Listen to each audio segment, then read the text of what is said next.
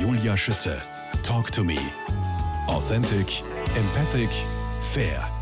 Geschichte ist nicht nur Geschehenes, sondern Geschichtetes, also der Boden, auf dem wir stehen und bauen. Herr Universitätsprofessor Dr. Roman Sandgruber, wie sehen denn Sie das?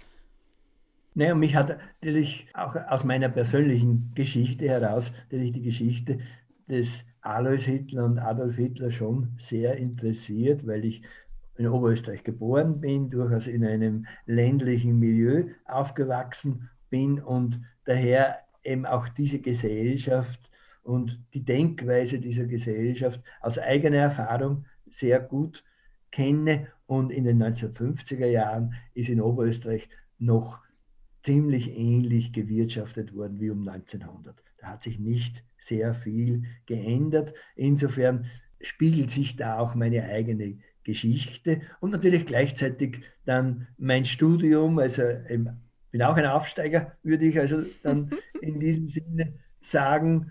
Und habe dann also eben auch diese Sozialgeschichte sehr intensiv eben rezipiert, auch natürlich als Professor an der Linzer Johannes Kepler Universität für Sozial- und Wirtschaftsgeschichte war ich natürlich mit dem auch immer wieder konfrontiert und insofern schließt sich da auch ein Kreis. Also es war immer eigentlich eine Herausforderung, einmal diese oberösterreichische Geschichte von Adolf Hitler zu behandeln. Das ist natürlich in gewissem Sinne ein, auch ein gewisser Bruch mit meinen Arbeiten vorher, wo ich mich also mit sehr reichen Leuten beschäftigt habe, mit also den Millionären in Wien, den Rothschilds.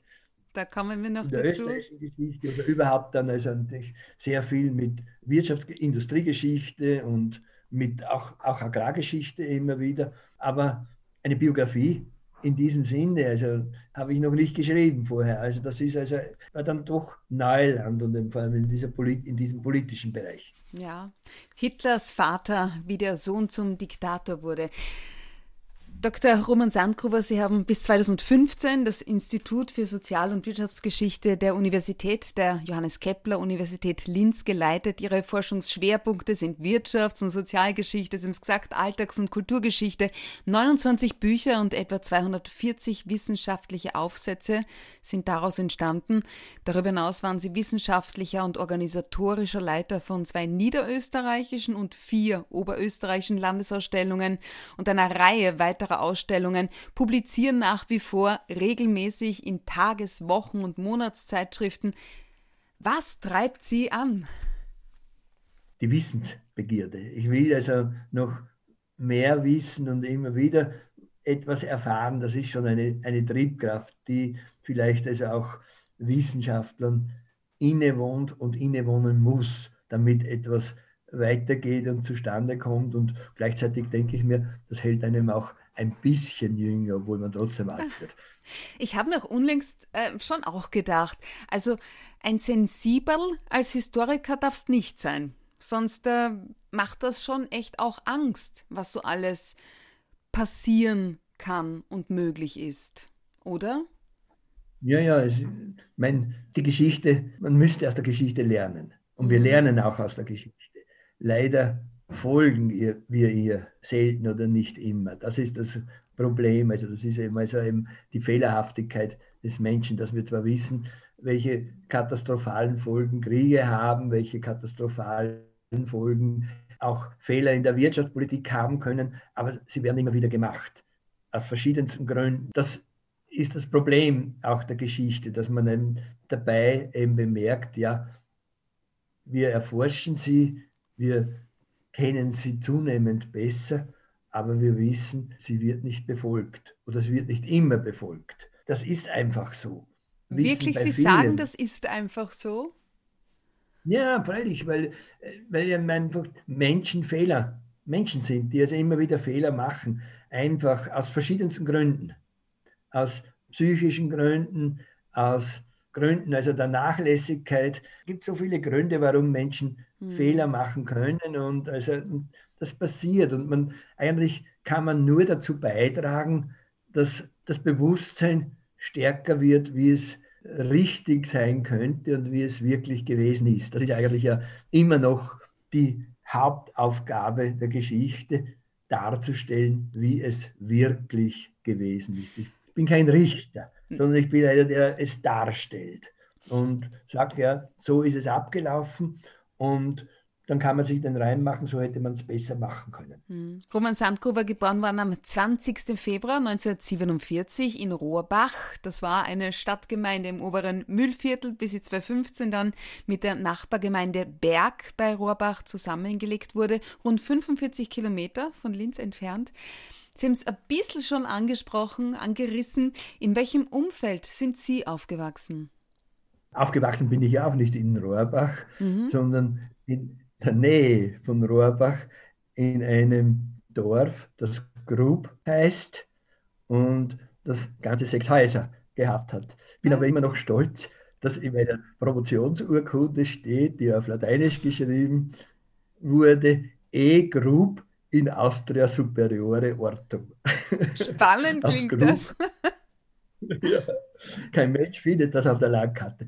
Aber auch Rohrbach ist verhältnismäßig klein. Mhm. Es ist also, die Stadt ist ja noch nicht so lange. Das war ein Markt, der sich aber natürlich auch vom umgebenden ländlichen Umfeld sehr unterschieden hat, wie also alle Märkte. Ähm, und das ist also ähm, dieses Milieu kenne ich natürlich sehr, sehr gut. Sowohl das Land, ländliche wie das marktbürgerliche Milieu und dann natürlich ähm, über Linz nach Wien und wieder zurück nach Linz. Also das ist so der Lauf der Geschichte, auch der Lauf der Geschichte des Roman Sanko. Die Eindrücke der Kindheit wurzeln am tiefsten. Davon bin ich mittlerweile wirklich überzeugt. Und auch Ihr Buch Hitlers Vater, wie der Sohn zum Diktator, wurde bestärkt das noch weiter. Welche Eindrücke haben Sie in Ihrer Kindheit für Ihr Leben wohl besonders geprägt? Naja, ich habe also auch eigentlich schon auch die Härte erfahren, die Härte also auch der, der Arbeit auf einem Bauernhof, die Härte also eigentlich doch dieser ersten Nachkriegszeit in der damals sowjetisch besetzten Zone. Das war doch also ständig auch konfrontiert mit russischen Soldaten, keine unangenehmen Erfahrungen gemacht. Aber es ist sozusagen eben also diese, diese Härte der späten 40er Jahre. Und ist schon also etwas, was also auch einen prägt und auch dann also im Internat. Und also es ist ja alles ganz anders als heute. Es ist also eine Welt, die man sich nicht mehr vorstellen kann. Ohne Heizung, ohne Warmwasser, alles das gab es nicht. Weder am Bauernhof noch im Internat. Es ist sozusagen also eine völlig eigentlich inzwischen fremd gewordene Welt die einem als Historiker nicht fremd ist, aber die ähm, als Lebender heute sehr fremd geworden ist. Welches Mutterbild haben denn Sie? Naja, ich meine, das ist vielleicht nicht ganz so anders als bei, bei Hitler, eine liebende Mutter, die aber sehr, sehr viel arbeiten musste und die mit 49 Jahren gestorben ist. Mhm. Ähnlich wie Clara Hitler am Krebs. Also das ist diese, diese Lebenswelt ist auch, hat sich auch nicht so, so stark verändert damals, also in den, in den 50 Jahren zwischen 1900 und den 1950er Jahren, da war noch nicht so viel anders. Und der Vater?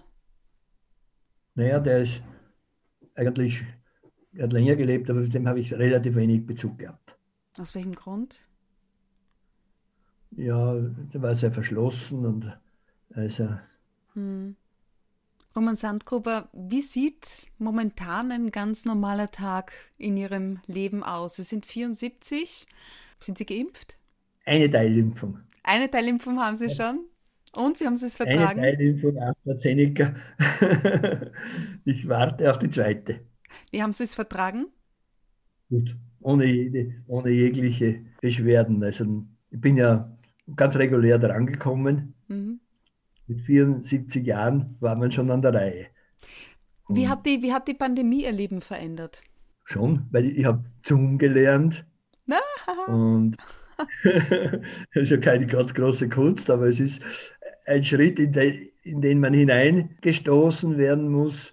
Bin eigentlich froh, dass ich keine Lehrveranstaltung mehr halten muss.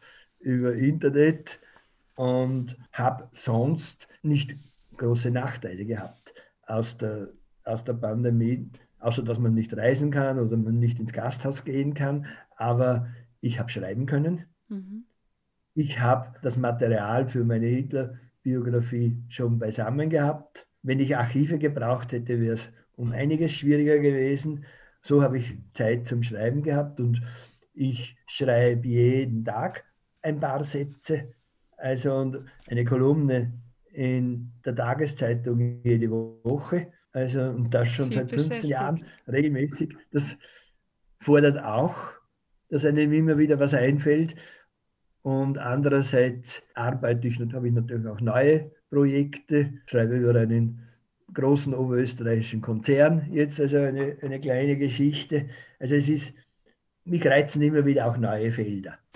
Roman Sandgruber, unter anderem Träger des Goldenen Ehrenzeichens des Landes Oberösterreich, des Silbernen Komturkreuzes, des Ehrenzeichens für Verdienste um das Bundesland Niederösterreich, des großen Silbernen Ehrenzeichens für Verdienste um die Republik Österreich.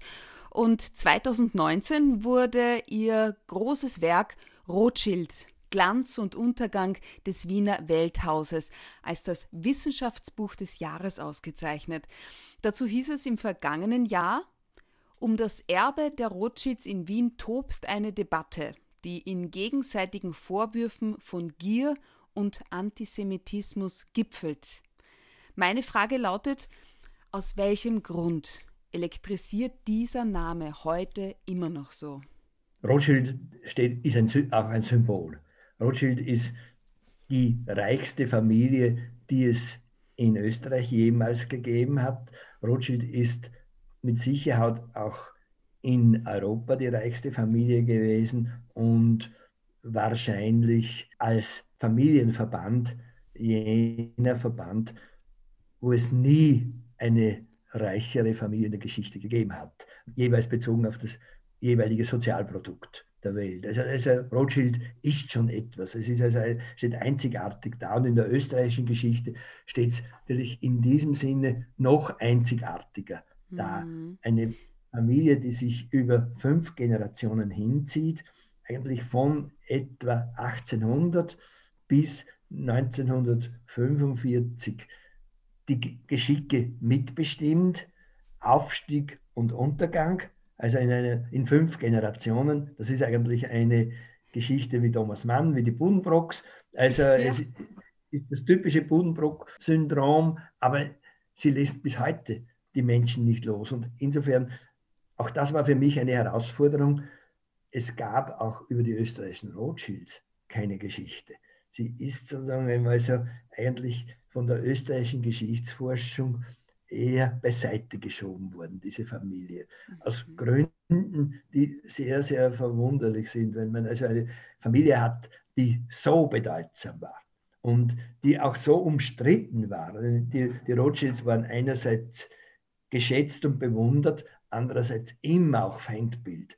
Feindbild von allen Seiten, von Seiten sowohl der christlich-sozialen sowie der deutschnationalen, der Antisemiten, aber auch die Sozialdemokraten und Kommunisten und selbst die Zionisten, mhm. alle haben Rothschild als Feindbild gesehen, zumindest die österreichischen Zionisten. Herzl ist also in seiner Kritik an Rothschild also ganz scharf. Das heißt, es ist eine Familie, die umstritten ist und eine Familie, die gleichzeitig zentral wichtig ist und die ausgelöscht wurde. Tatsächlich waren ja seinerzeit fast 60 Prozent der rund 1000 einkommensstärksten Wiener Bürger Juden. Ja, spulen wir noch mal ein bisschen zurück. Wie ist ja. es dazu überhaupt gekommen? Das ist eines der erstaunlichsten Phänomene der österreichischen Wirtschaftsgeschichte, dass also um 1900 und 1910 Menschen jüdischer Herkunft, die nicht alle jüdisches Bekenntnis hatten, sondern jüdischer Herkunft, also die also einen ungeheuren Anteil an Wiener Vermögen und an den Wiener Einkommen hatten. Das ist also etwas, was mich sehr, sehr erstaunt hat und was man eigentlich auch, was ich erstmals auch in dieser Art nachweisen konnte, indem mir also da eine Einkommensteuerliste zugespielt wurde, wo einmal so minutiös die 1000 einkommensstärksten Wiener im Jahr 1910 aufgelistet wurden und denen dann nachzugehen, was sind das für Menschen, die also hier diese hohen Einkommensteuererklärungen abgegeben haben und die Daten sind ja relativ verlässlich, wie halt Einkommensteuerdaten sind. Sie werden also auf jeden Fall nicht niedriger sein, als es in den Daten steht. Es kann noch ein bisschen höher sein und es können ein paar fehlen. Aber insgesamt war das für mich eine ungeheuer erstaunliche mhm. Analyse. Und in dieser Liste der 1000 kommt einer vor und das ist Albert Rothschild. Und er ist fünfmal so einkommensstark wie der nächste der Liste. Ja, aber wie, das heißt, wie wurden denn die Rothschilds so besonders reich? Man kann es nicht einmal definitiv erklären. Echt? Also ja. mit glücklichen Spekulationen, mit sehr gescheiten Investitionen.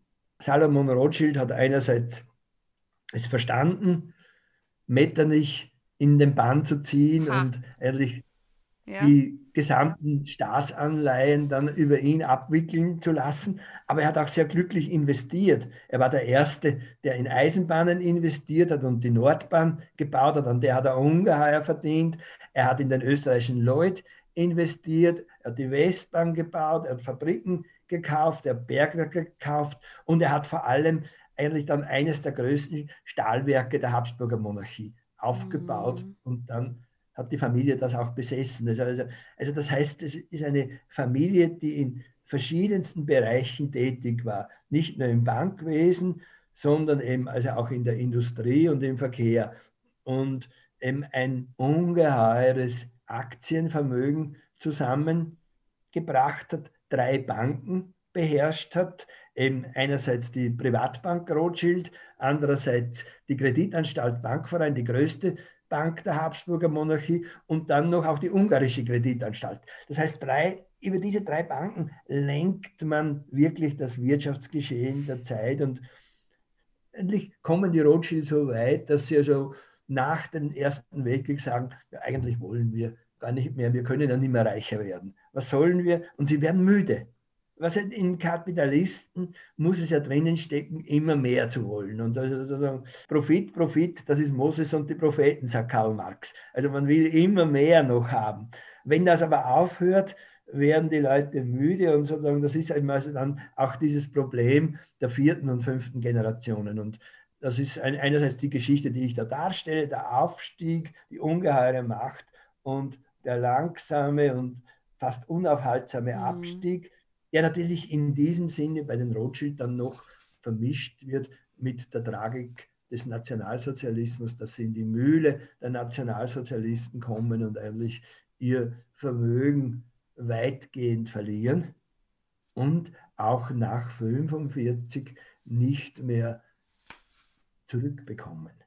Denn also Louis Rothschild ist müde geworden und er hat nach 45 eigentlich gar nicht mehr danach gestrebt, das wirklich zurückbekommen zu wollen. Er hat also eigentlich hat sich in Vermont in, in den Wäldern zurückgezogen und eigentlich weg vom Geschehen. Und insofern ist die, die Familie verschwunden. Sie sind auch heute nicht arm. Also die österreichischen Rothschild, also die, die Erben sind auch heute nicht arm. Und die englischen Rothschild sind immer noch eine Riesenfamilie. Aber in Österreich selbst ist davon nichts mehr weg. Ja, nach, oder also, fast nicht mehr da. Die Paläste sind verschwunden, ich wollte jetzt die Wälder sagen, sind verkauft, ja. alles ist weg. Mhm. Gerade das Ballet ja wurde auch 1955 abgerissen in Wien, ohne Not, sagen Sie, ja. Roman Sandgruber. Wie darf ich Verlust. das verstehen?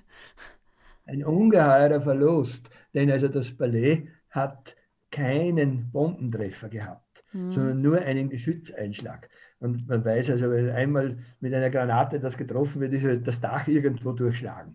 Also das heißt, das Ballet, das große Ballet Rothschild, war nahezu unzerstört an der Prinzregentstraße.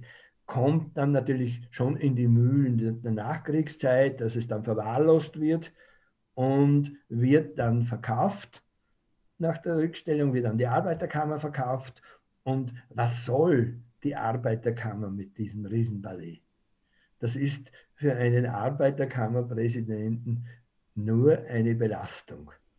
In dem Ballet zu sitzen als Präsident, wo in der NS-Zeit Eichmann drinnen residiert hat und wo vorher im Goldenen Saal Rothschild gesessen ist und seine Feste gefeiert hat. Und reißt es weg. Gegen alle Bedenken des Denkmalschutzes und gegen alle auch Logik, weil das könnte man mit diesem Ballet heute anfangen. Also das wäre eine, es war immerhin das hinter der Hofburg das zweitgrößte Ballett hm. und in ähnlicher Art errichtet. Also mit dem goldenen Saal und den silbernen Seelen, also das ist ja, muss ja fantastisch gewesen sein. Herr Professor, im Zuge meiner wirklich umfangreichen Recherchen, auch für unser Interview, bin ich auf eine Aussage von Nobel- und Oscar-Preisträger George Bernard Shaw gestoßen und mich interessiert, wie Sie das sehen. Hass ist die Rache des Feiglings dafür, dass er eingeschüchtert wurde. Ja, die beziehen das sozusagen, also der, der Hass gegen die Rothschild, ähm, diese Übermacht produziert natürlich Gegenkräfte, das stimmt schon. Das entschuldigt aber in keiner Weise Antisemitismus. Aber man kann es erklären. Man kann vieles auch an diesen antisemitischen Strömungen erklären. Also diese, dass es also hier natürlich eben auch zu Gegenkräften gekommen ist und dass man also dann plötzlich versucht hat, mit allen illegalen Mitteln, mit also Beschränkungen, Zugangsbeschränkungen etc., quasi die Juden auszusperren. Auszusperren aus verschiedenen Bereichen, wo man plötzlich den Eindruck bekommen hat, hier werden sie übermächtig oder hier fühlt man sich verdrängt. Das waren die christlich-sozialen Kleingewerbetreibenden, das waren die Akademiker an den Universitäten, das waren auch die Industriellen, das war auch der Adel, auch der Adel wird sehr antisemitisch in Österreich, wird heute eher weggeleitet, aber das war so, man geht zu Rothschild nicht, weil das ist sozusagen ein Aufsteiger. Ein Aufsteiger, den man verachtet. Also da entsteht also eine, natürlich eine Stimmung, die auch nachher noch nachgewirkt hat. Man hat auch nach 45 nicht Wert darauf gelegt, dass Rothschild zurückkommt. Oder das ist bei den Kommunisten sehr stark, aber es ist in allen Gruppierungen so gewesen. Herr Professor Dr. Roman Sandgruber, ich danke Ihnen vielmals für Ihre Zeit. Dankeschön, alles Gute für Sie und lieben Gruß nach Linz. Ich danke auch sehr und grüße alle.